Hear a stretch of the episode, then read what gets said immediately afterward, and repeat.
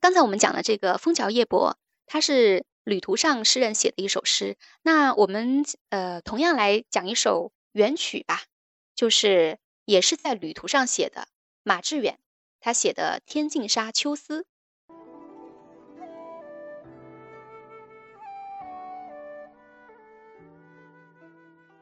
这两首那个元曲都是天净沙的吗？还是天净沙是一个流派？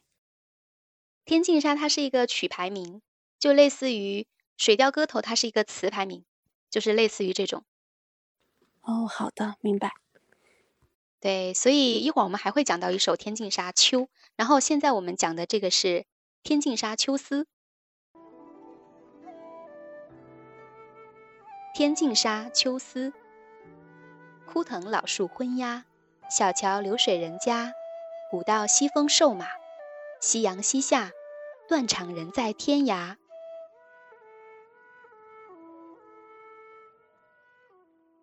哎，这首歌我听过，哎，就是忘记在哪里听的，但是对这个小桥流水人家真的印象深刻。小桥流水人家这个太有名了。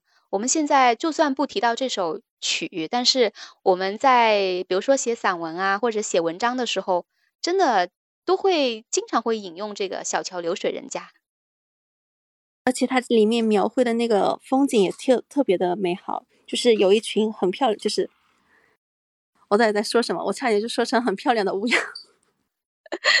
他那个他介绍的是。昏鸦是黄昏时的乌鸦，你也可以把它理解成比较漂亮的乌鸦。但是它这首呃曲的话，它整体的这个氛围你听下来的话，呃，就是感觉他他应该不会想写这个乌鸦漂亮，因为他整首曲子他都是那种呃也是满怀愁绪的，他也是写他的思乡之情。你看他断肠人在天涯嘛，就是他是游子嘛，他是游子漂泊在外，漂泊在天涯。对呀，因为他第三句不是写着“古道西风瘦马”吗？就是在一个古道上，有一匹瘦瘦的马驮着他一直往前行，是往西边行吗？西风，还是顶着西风向前行？呃，他这个西风应该是就是指那个呃西边吹过来的风，并不是说向西边行走。呃，他这个古道呢，就是以前吧，很多的不是那种很规整的那种大道，感觉这个场景啊，它也比较萧索。又是古道，又是西风，然后那个马还挺瘦，然后他又是一个人，古道西风瘦马，一个人在那儿独行，所以整个曲吧，它就是比较呃萧索惆怅的一一种氛围。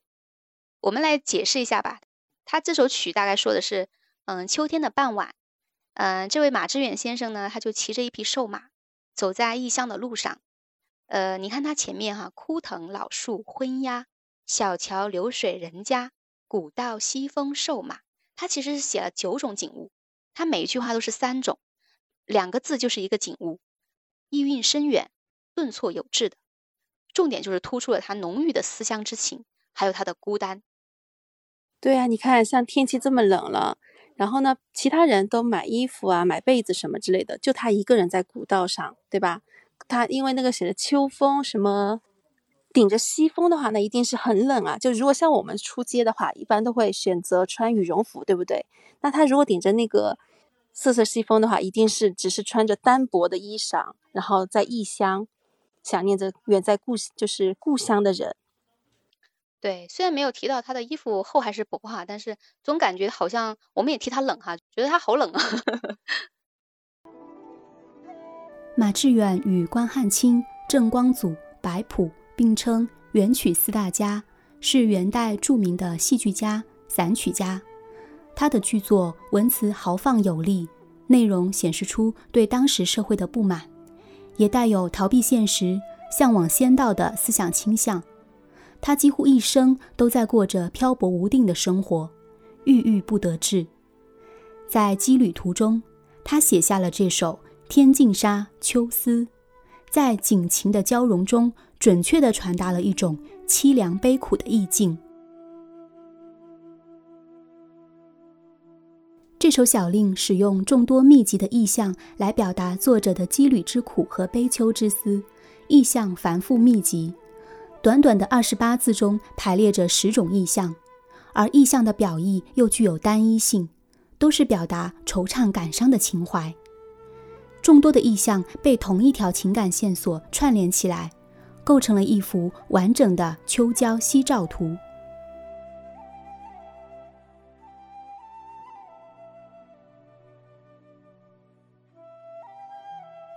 这首小令的开篇省略了系连词，直接以名词性意象的组合来描绘景物。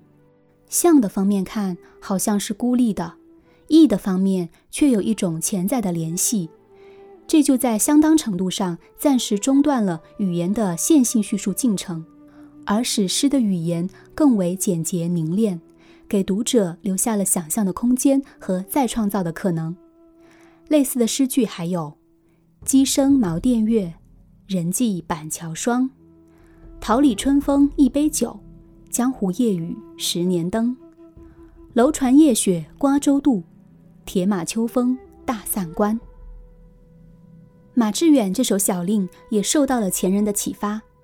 董介元《西厢记》中有一曲《赏花时》：“落日平林造晚鸦，风袖翩翩吹瘦马，一惊入天涯。”荒凉古岸，衰草带霜华。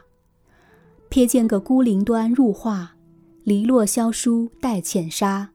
一个老大伯捕鱼虾，横桥流水，茅舍映荻花。而同属元代的另一首无名氏小令《醉中天》就更相似了。老树悬藤挂，落日映残霞。隐隐平林造小鸭。一带山如画，揽舍舍边催瘦马。夕阳西下，竹篱茅舍人家。文学作品历来模仿化用多，要超出前作，关键是要根据自己的生活体验与审美眼光进行再创作，传达出作品独有的魅力。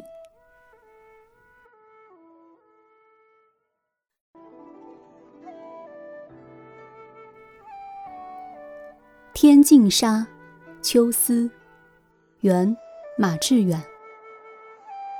枯藤老树昏鸦，小桥流水人家，古道西风瘦马，夕阳西下，断肠人在天涯。